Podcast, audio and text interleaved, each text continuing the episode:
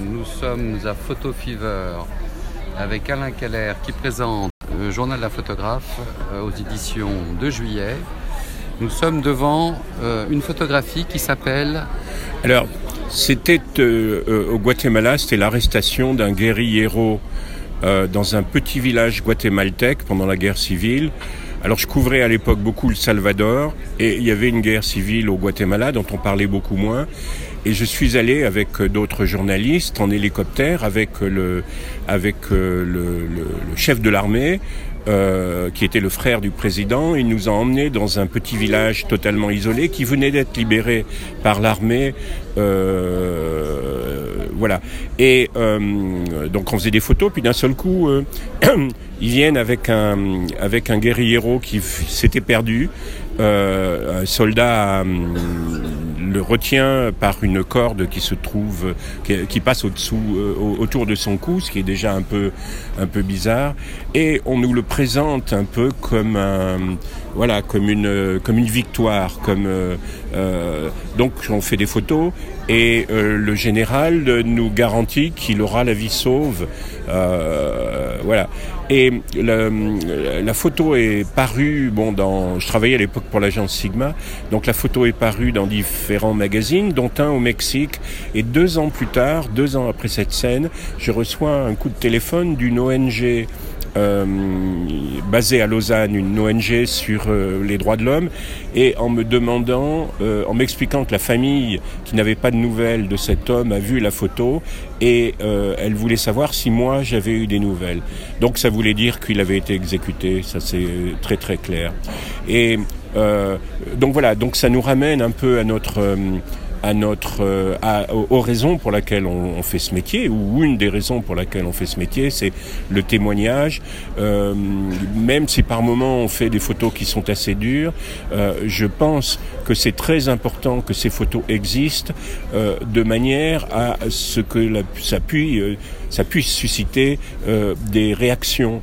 des réactions. Alors, bien entendu, une photo n'a jamais arrêté une guerre, mais elle a fait beaucoup réfléchir euh, beaucoup beaucoup de gens et, euh, et, et, et, les témoins que nous sommes alors euh, se sont révélés être finalement euh, de plus en plus des gêneurs dont beaucoup de pays ont eu des journalistes parce qu'ils font des enquêtes contre la corruption, contre la violence, contre des abus, etc., etc.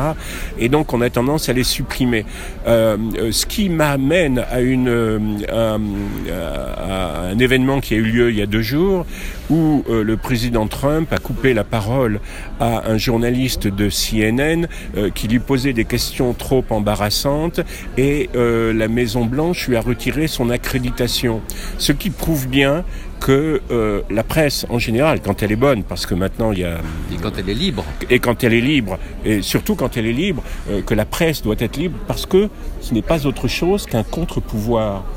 Euh, et, et, elle, est, elle, est, vraiment en danger maintenant dans, dans beaucoup d'endroits dans le monde. Oui. En plus, moi, ce que, ce que, je trouve formidable dans ce livre, c'est qu'il y a quand même une lecture de l'histoire, hein, euh, avec des photos de, de, de ce type-là, par exemple, tous les Panamas renversés, euh, des oui. gens dans une foule. Oui. C'est où? C'est au Mexique? Non, c'est toujours au Guatemala. Guatemala. C'était pendant la campagne électorale.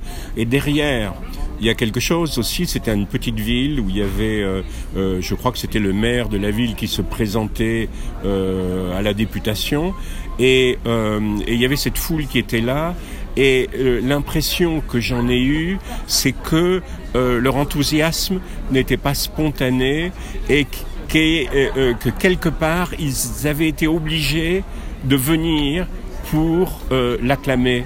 C'est vraiment une impression que j'ai eue, mais je ne suis je pense que j'ai raison. Je pense que les gens ont eu peur euh, euh, parce que tu avais le règne des, des, escadrons de la mort comme au Salvador et que euh, dès qu'on fait quelque chose qui va un peu à l'encontre à l'encontre de la politique, à l'encontre de, de, de, du gouvernement, on, on, les gens peuvent être suspectés immédiatement d'être sympathisants de la guérilla et donc voilà, les escadrons de la mort, ils s'embarrassent pas de trop de détails et ils suppriment beaucoup, beaucoup, beaucoup, beaucoup de monde. J'ai une autre photo que je voudrais te montrer que j'ai fait euh, que j'ai fait toujours dans, dans la même région euh, que j'ai fait au, Salvador.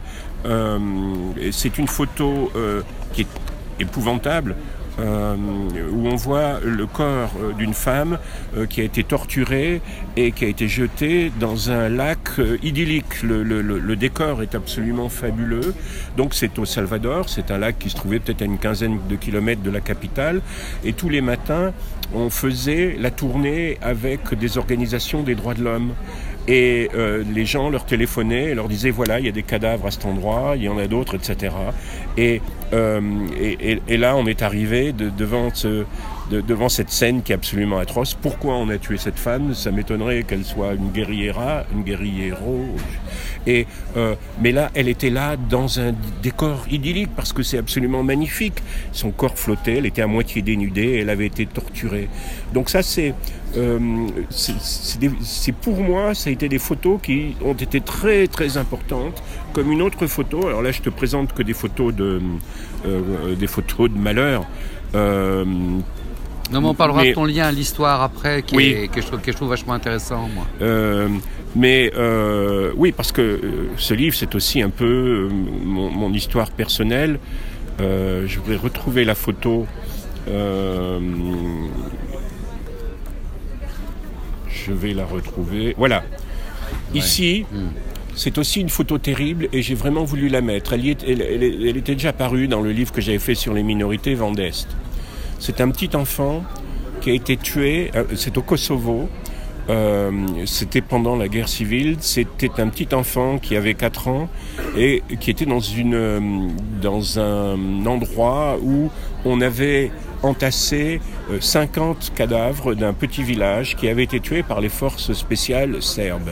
Ça a été euh, très difficile d'y avoir accès. On a su qu'il y a eu cet événement euh, parce qu'on avait assisté de loin au bombardement, mais on ne pouvait pas s'approcher.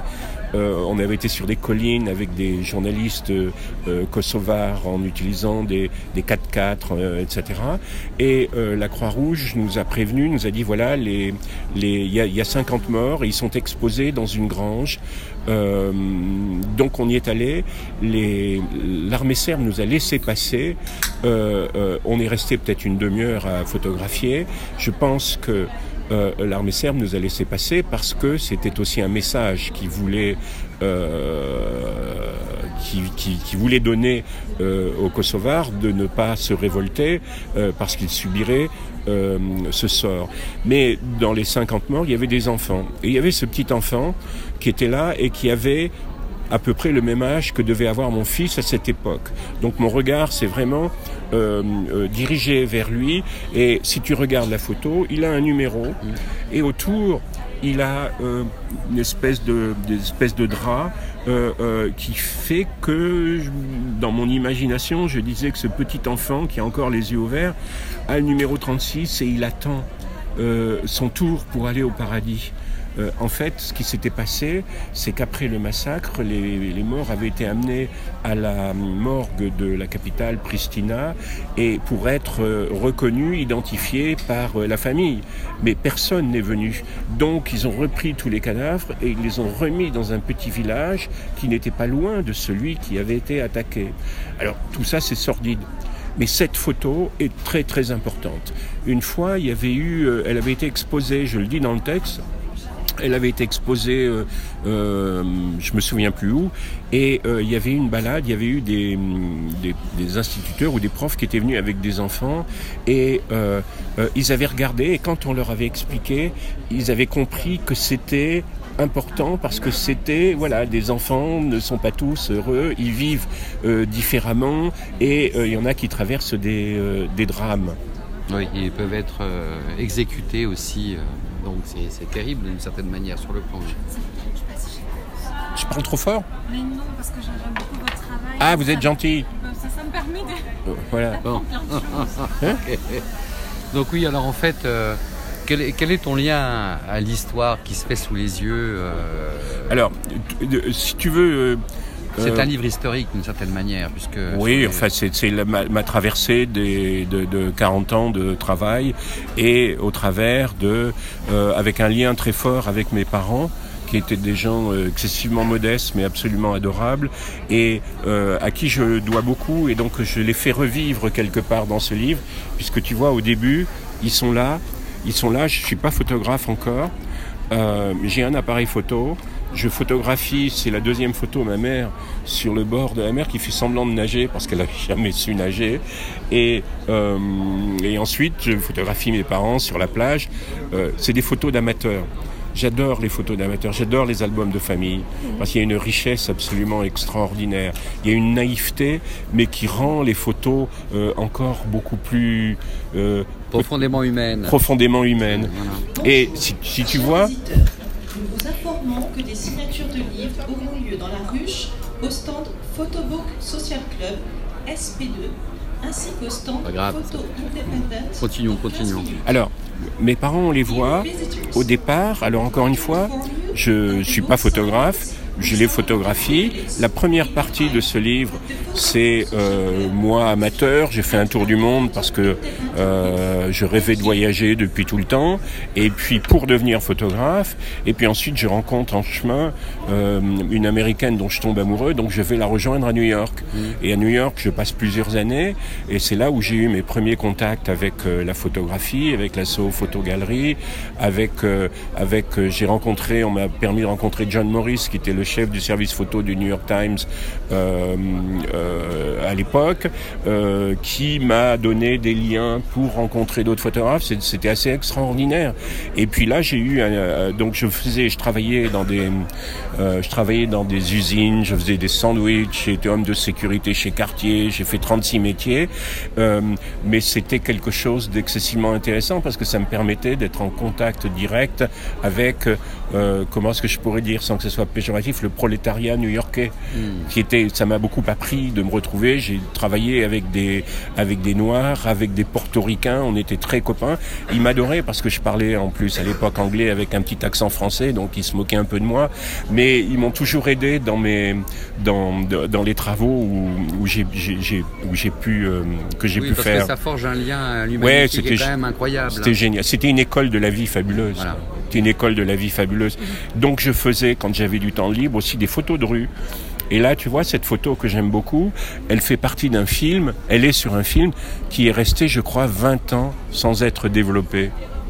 J'avais gardé un paquet de films, je, garde tout. J'avais gardé un paquet de films et 20 ans plus tard, je l'ai fait développer. Et ça a sorti cette photo. Et j'adore cette photo parce qu'elle est à la fois très simple. C'est des gens, c'est des filles, trois filles sur le bord de, sur le bord de, euh, sur le trottoir à New York. Je sais pas ce qu'elles regardent. Elles regardent quelque chose. Il y en a une qui me regarde. J'aime beaucoup leur position. C'est, j'aimais beaucoup faire ce genre de photo, c'est-à-dire la photo de rue en fait.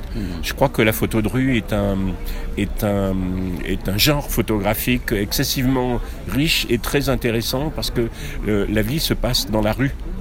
Tu vois énormément de choses dans la rue et puis tu n'es pas, euh, euh, euh, ou au moins à l'époque, on n'était pas confronté à des refus. les gens se laissaient photographier. Alors j'essayais d'aller beaucoup plus vite, chose que maintenant, maintenant c'est beaucoup plus difficile.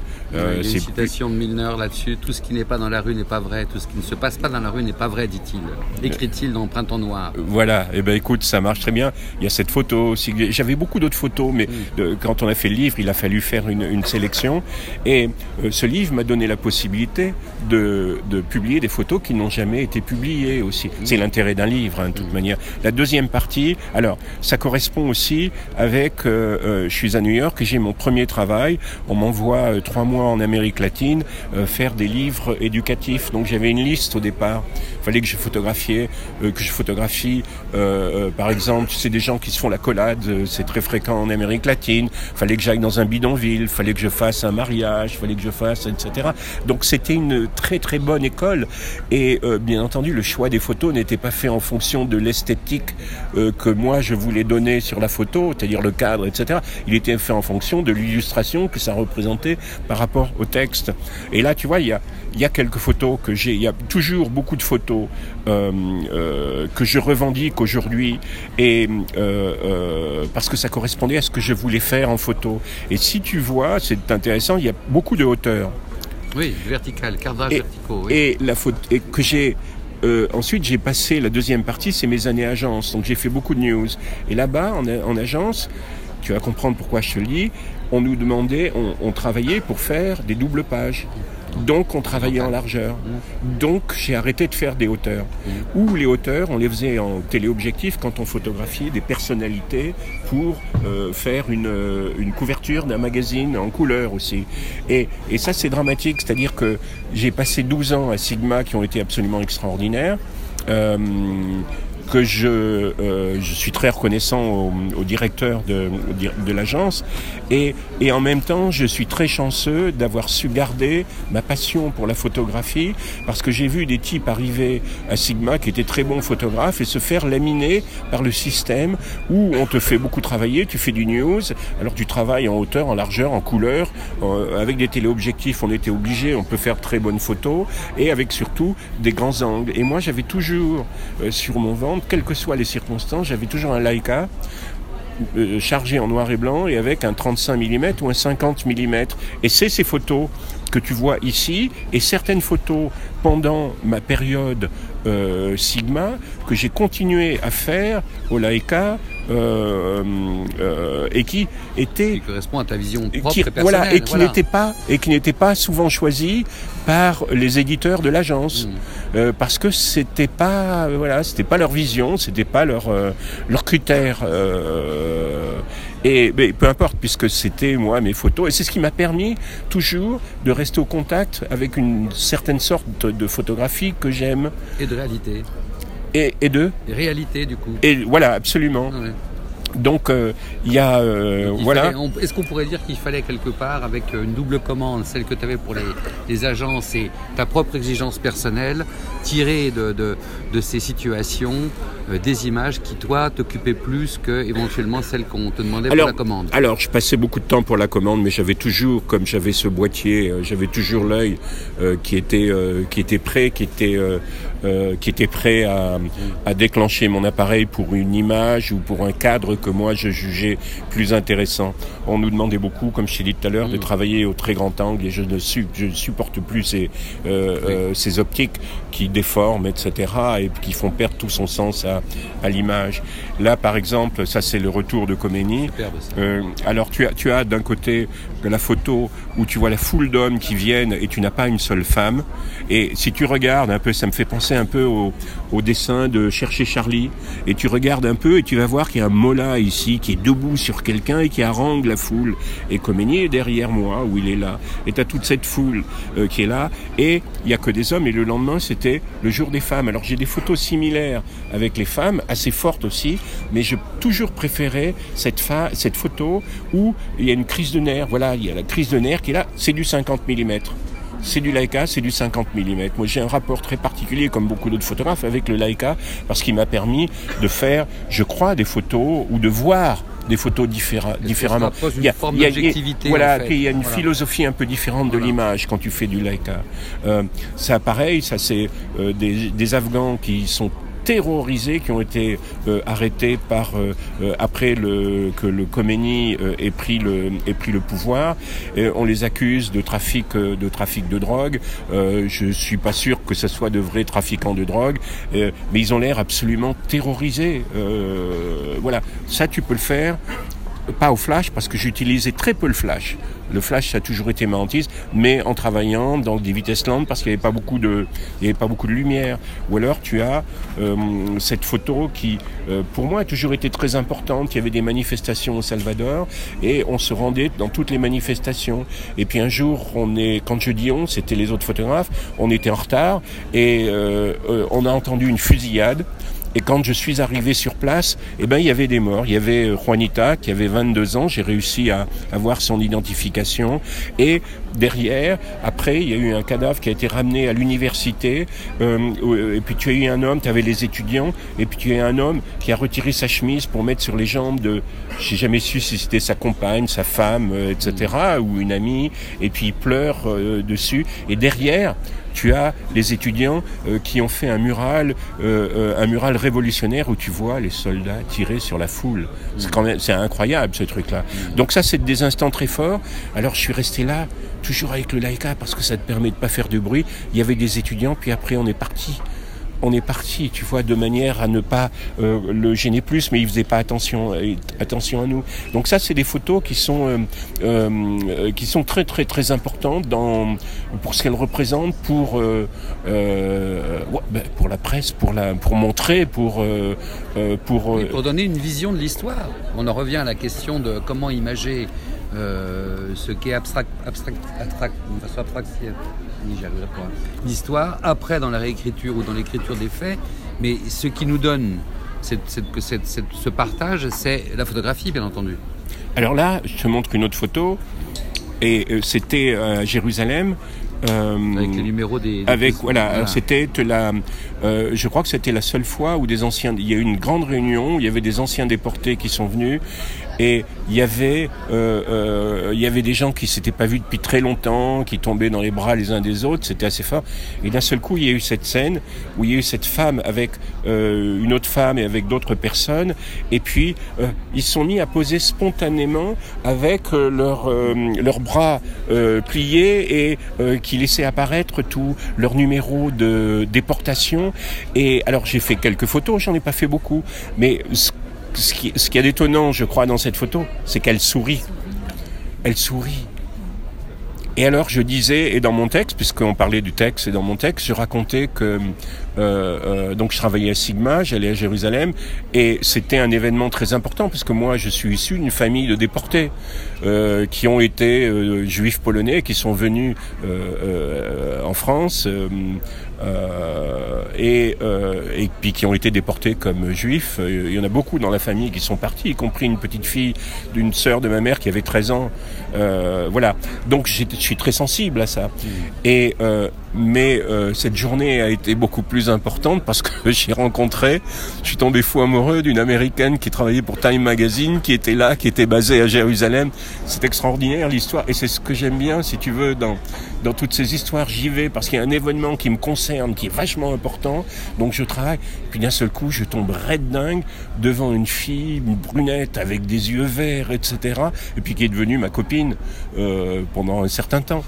C'est très marrant. C'est voilà, le, le, le fait de pouvoir voyager continuellement euh, te permettait de faire des sauts dans dans l'histoire, dans, dans beaucoup de choses, et d'avoir une une liberté totale, totale, y compris une liberté qui me regardait moi. Il y a aussi, alors parallèlement dans tout ce livre, il y a mes parents. Donc, euh, comme je te disais, c'était des gens. euh, il y a cette photo, hein, je, je rouvre une parenthèse, c'est en Irlande. En Irlande, oui. Euh, J'aime beaucoup cette photo parce que j'avais repéré des enfants qui s'amusaient devant un ruine, c'est voilà, devant un mur, euh, pas en très bon état. Et puis, euh, et puis je me suis approché. Et les enfants m'ont vu, mais ils ont continué à jouer sans faire attention. Et j'ai fait quelques photos, 50 mm, et d'un seul coup, comme par magie, tous les éléments se sont mis en place. Et tu peux remarquer, c'est des enfants, il y a le vélo et il y a le chien qui ont fermé complètement le cercle. Et quelques années plus tard, j'étais en Tchétchénie et il s'est passé... euh, je me suis retrouvé dans une scène où il n'y avait pas d'enfants puisque c'était le début de la guerre. Euh, c'était, euh, mais où j'ai été aidé par par un chien. J'ai cette photo. Euh, euh, les femmes euh, qui ont toujours été très courageuses dans toutes les histoires où je suis allé, elles sont très fortes, elles sont courageuses, elles sont gonflées. Et là, les femmes s'étaient mises euh, en travers de la route, elles chantaient, elles dansaient pour arrêter la progression de l'armée russe qui allait sur Grozny. Et euh, après, à côté, tu avais, euh, tu avais les, les hommes qui faisaient la prière. Et donc, je suis sur un talus un peu en hauteur toujours avec euh, 50 mm. Et puis, je trouve que c'est très graphique. Je crois qu'on vient de retirer le tapis de prière. Il a neigé un peu. voilà. Il y a quelqu'un qui s'en va et d'un seul coup, il y a le chien qui arrive en bas. Et c'est lui qui fait la photo. Mm. Parce que la photo, elle n'était pas aussi bonne s'il n'y avait pas eu le chien. Oui, c'est l'équilibre des- du triangle qui C'est composition. c'est ce qui est- c'est ça ce qui est Mm. magique dans la Mm. photo. C'est que tu sais jamais quand tu vas arriver quelque part si tu vas réussir à sortir une photo, même des fois sur une petite chose qui n'est pas qui n'est pas très très importante. Et puis tu as la photo du un peu plus loin euh, du pianiste qui est aussi euh, une, une scène assez surréaliste. Euh, J'ai fait deux images. J'ai appuyé deux fois sur. Il y avait très peu, de, très peu de. C'est le quartier général de l'armée russe. Il y avait très peu de lumière. La, la, la, la nuit tombait. Euh, j'ai fait deux photos. J'ai rembobiné. J'ai remis une autre, un autre film. Et quand j'ai voulu refotographier, il n'y avait plus de lumière. Donc, euh, donc voilà. Et, et, et ça, c'est une scène qui est aussi surréaliste. Regarde, ça, c'est une mine. Ça, c'est le quartier général de l'armée russe dans ce qui était le plus beau parc de Grozny. C'est voilà, c'est des voilà, c'est des trucs comme ça qui me qui me plaisent. Alors, ce que je te disais, c'est que euh, j'ai beaucoup travaillé sur. euh, j'ai fait un parallèle avec mes parents. Donc ma mère, euh, mes parents vieillissants, je suis fils unique. Ça c'est ma femme Lisa, quand euh, voilà, qui est très très jolie. Et euh, euh, je les ai photographiés. Ma mère a eu la maladie d'Alzheimer. Donc là, il y a, on voit euh, Léo, mon fils, qui a euh, 4 ans. Euh, euh, mes, mes parents, voilà, arrivent tout au long euh, de mon trajet euh, et euh, et, et j'ai j'ai passé pas mal de temps avec eux, fils unique, quand je voyageais un peu moins. Enfin, je voyageais toujours, mais j'allais les aider à faire les courses, etc. Ils habitaient en banlieue et je les ai beaucoup photographiés, y compris des moments d'urgence, parce que c'était euh, l'appareil photo, c'est euh, est, devenu un, un lien entre eux et moi. Et il l'acceptait très bien, euh, ils étaient très complices, euh, voilà. Et donc j'ai fait toutes ces photos, et c'est des photos du quotidien qui sont pas sophistiquées, mais qui sont excessivement importantes, y compris sur la vieillesse et sur l'ennui. Là, c'est trois repas différents. Voilà, c'est les mêmes, euh, les mêmes poses euh, à des moments euh, différents. Mes parents, je les ai fait poser devant leur maison, alors que je les avais photographiés 20 ans auparavant devant devant cette maison. Je sais pas où est la photo, mais où ils sont beaucoup plus jeunes. Et je me suis aperçu en montrant la photo à quelqu'un, quelqu'un m'a dit, mais regarde, l'étui à lunettes de ton père, c'est exactement le même qu'il y a 20 ans. Euh, euh, euh, je sais pas où elle est la, la photo, peu mais importe, ouais. oui, mais et puis et puis il y a des gags, et puis il y a la vieillesse, et il y a l'ennui, et ça c'était important de le photographier parce que c'était leur quotidien. Parce que mon père était épuisé à s'occuper de ma mère qui était Alzheimer, Euh, il passait tout, tout son temps avec, elle l'épuisait littéralement, c'est pas de sa faute à elle, mais c'est comme ça. Et, euh, et voilà, mes parents étaient un lien et ça a été important. Tu vois, il y a des petits détails, elle est, elle est ailleurs, donc elle ramasse des escargots sur un mur. Ça fait un peu, euh, je sais pas, c'est une scène de la vie. Euh, et puis ensuite, et après je reviendrai sur mes parents, j'ai beaucoup travaillé sur la problématique israélo-palestinienne. J'avais déjà commencé quand je travaillais pour Sigma, et puis comme j'avais ma copine, j'avais toujours des billets de retour, et j'habitais chez elle, donc ça revenait pas cher à l'agence, et moi j'étais très content d'y aller, donc j'ai beaucoup travaillé euh, dessus, et après j'ai eu une bourse, et j'ai voulu euh, essayer d'approfondir un peu euh, euh, le travail photographique que j'avais fait, et puis avec un questionnement qui était pourquoi euh, moi, en tant que juif français, j'ai jamais fait mon alias, c'est-à-dire j'ai jamais éprouvé le besoin d'aller habiter en Israël. Euh, euh, réflexion, c'était un prétexte. En fait, je savais un peu pourquoi, parce que euh, parce que je suis avant tout, je suis euh, euh, je suis français, puis j'ai jamais aimé trop les euh, les choix qui ré- récents, les choix politiques qui ont été faits en Israël. Euh, mais voilà, donc ça m'a permis de travailler pendant euh, pendant deux ans euh, sur toute cette problématique. Ce qui n'empêche que c'est un pays que j'aime beaucoup, qui est très très attachant, qui est fou. C'est un pays complètement barge, mais qui est très très attachant. Et attends, je vais te montrer. Ça, c'est une photo, la photo de l'hélicoptère qui ramène le cercueil de Arafat à Ramallah. Donc j'étais dans la foule et c'était une foule très compacte et c'était littéralement impossible de bouger. Mais c'est le choix que j'avais fait. J'avais pas voulu me positionner en dehors. Et euh, euh, des fois, quand je suis dans des foules, je prends des photos aux 35 ou aux 50 de gens qui sont à côté. Là, je ne pouvais pas bouger. Et en même temps, j'ai cette photo que j'aime beaucoup parce que le, le Palestinien, il pleure. Ce qui est, ce qui est, ce qui est très rare, les, les, les, euh, euh, ce qu'on voit rarement en fait. Et puis, euh, euh, Et, puis ça, j'ai euh, euh, sur cette photo, euh, j'ai pris en voiture euh, un couple, un une couple de petits vieux palestiniens qui étaient mignons, qui attendaient un bus, qui ne venait pas. Donc je les ai pris, je les ai installés derrière. Et puis je suis, il y avait une côte qui menait le, qui menait à leur l'endroit où ils habitaient. Et en arrivant en haut de la côte, j'ai vu cette scène. J'ai arrêté la voiture et j'ai photographié parce que là, tu as tous les ingrédients de la crise au Moyen-Orient. Tu as les Palestiniens avec l'histoire, les petits vieux qui sont mignons comme c'est pas possible. Après, ils m'ont emmené boire un thé chez eux. Et puis tu as le mur qui est en construction. Et puis tu as l'aridité de la terre qui est autour de Jérusalem. Voilà, là, tu as l'évacuation des colonies. J'avais fait euh, l'évacuation des colonies quand il y a eu le traité de paix avec l'Égypte en, euh, en 1982 et 20 ans plus tard, j'ai refait l'évacuation des colonies quand euh, euh, quand les Israéliens ont quitté euh, ont quitté Gaza avec euh, et je vais te montrer euh, des scènes euh, qui sont assez folles. Hein, des scènes, c'est le Moyen-Orient, euh, notamment euh, le le départ, euh, voilà, euh, euh, l'évacuation de la plus grande ville israélienne dans le Nord Sinaï qui s'appelait Yamit et euh, les colons euh, ne voulaient pas partir, donc c'est l'armée israélienne qui les a euh, délogés.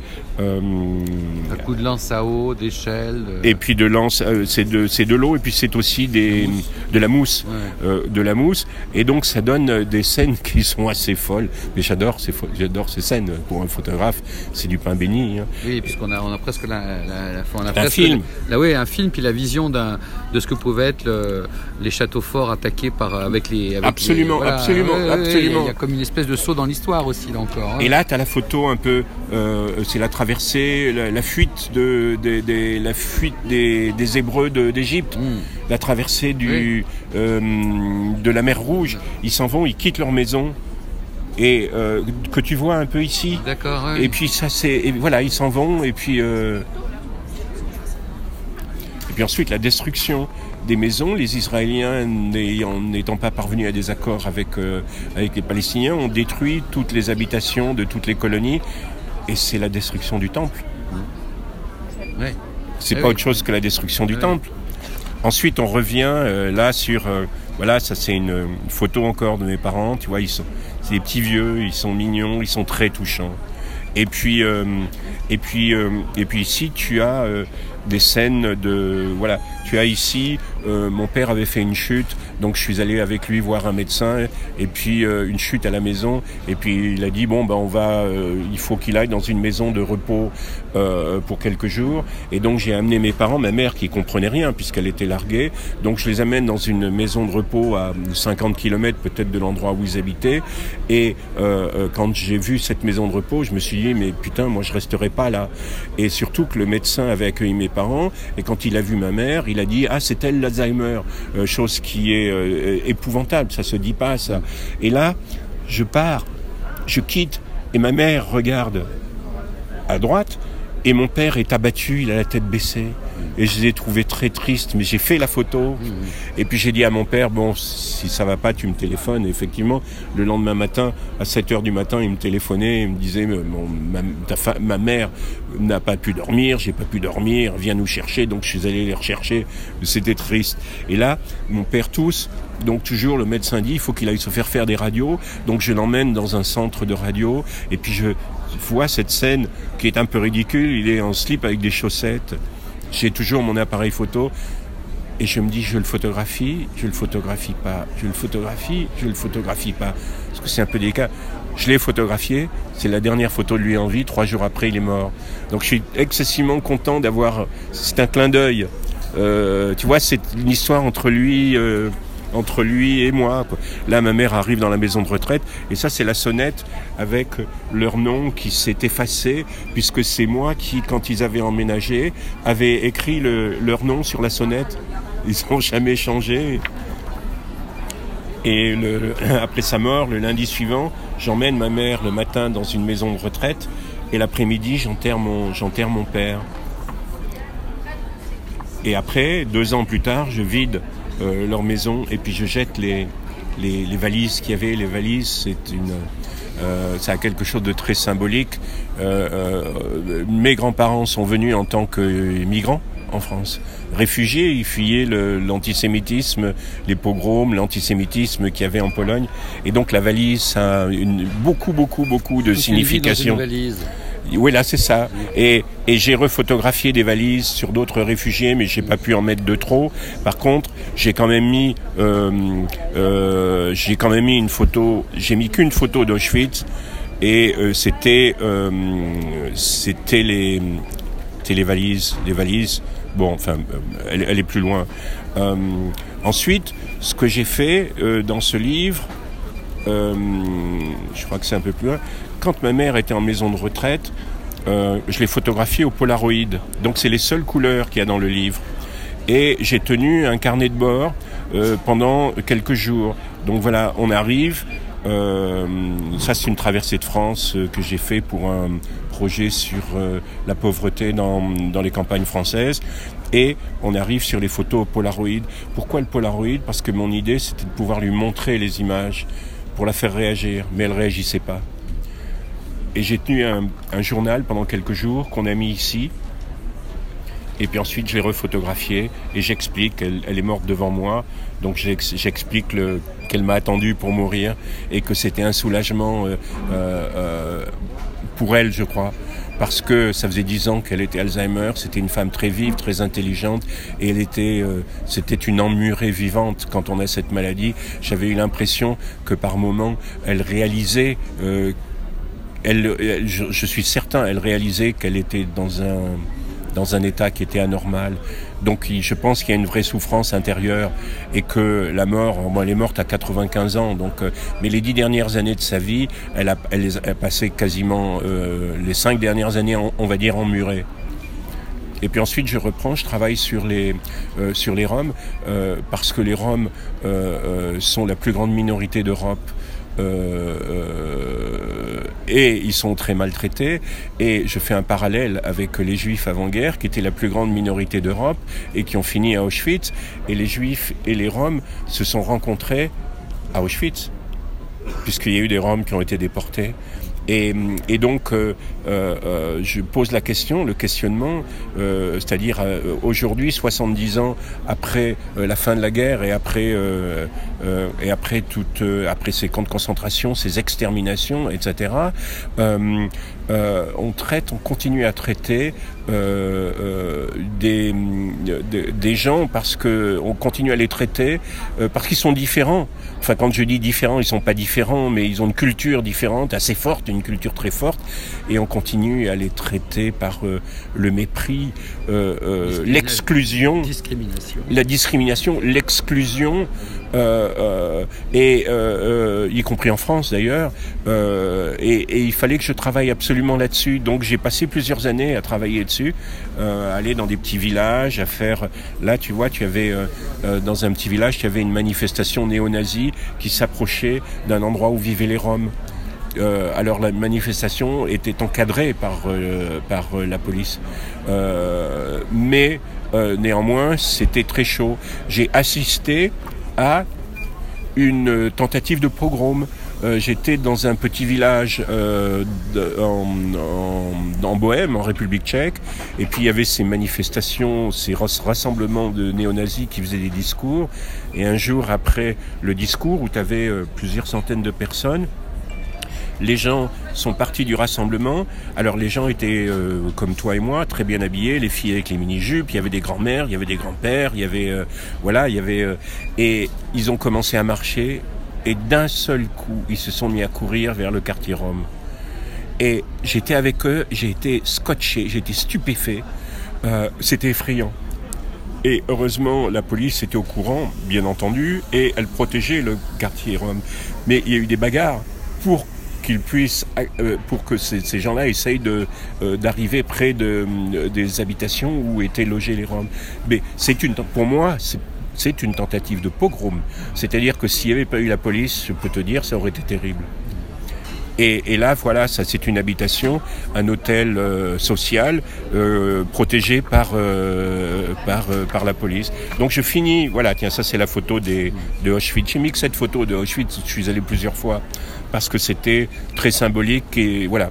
Et puis ensuite, j'ai un peu travaillé sur la Pologne, euh, la terre de mes ancêtres, et puis euh, je finis euh, euh, le, le, le, projet sur euh, euh, sur sur les migrants qui arrivent à Calais. Ça c'est la jungle à Calais, et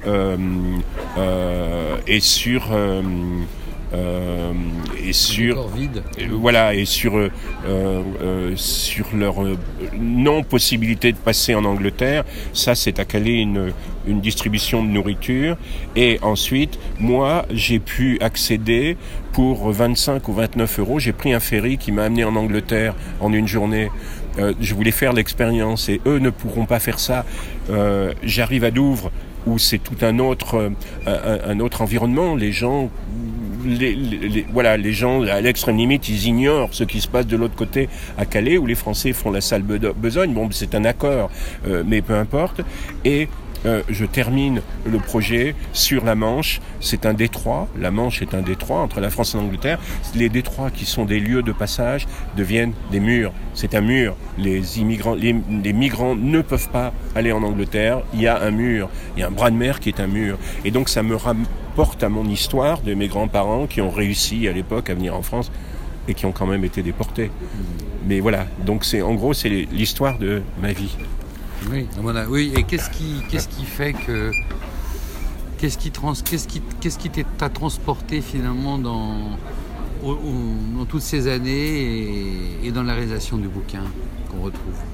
Qu'est-ce que tu veux dire par qu'est-ce qui m'a transporté euh, Quel je... sentiment intérieur tu avais euh, dans le choix des images Est-ce que tu étais conscient d'un fil narratif euh, précis oui. ou est-ce que tu te laissais aller à l'impression euh, Non, non. c'est-à-dire que ce qui se passe, c'est que pendant de nombreuses années, je t'expliquais, j'ai fait du news, donc c'était du, du, quotidien, c'était très excitant, j'allais aux quatre coins du monde, j'adorais ça.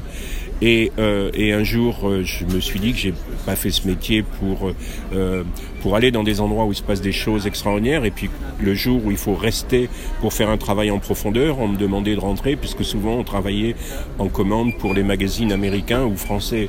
Donc quand l'événement, le gros de l'événement était terminé, il fallait partir, et c'était le moment où il fallait rester. Donc j'ai quitté cet environnement des grandes agences, où encore une fois j'ai gagné très bien ma vie, hein, j'étais pas malheureux, mais je ne faisais pas la photographie que je voulais pour commencer à faire un travail personnel. Et j'ai commencé à travailler sur euh, les minorités dans l'ex-monde communiste, mais au départ c'était un travail euh, journalistique. Et un jour je me suis trouvé sur une scène et qui a été un déclic parce que je me suis aperçu que je travaillais sur ma propre histoire. Et à partir de ce moment-là, tout le reste de mon travail a été basé sur mon histoire, mon identité euh, euh, et ma famille. Et, voilà.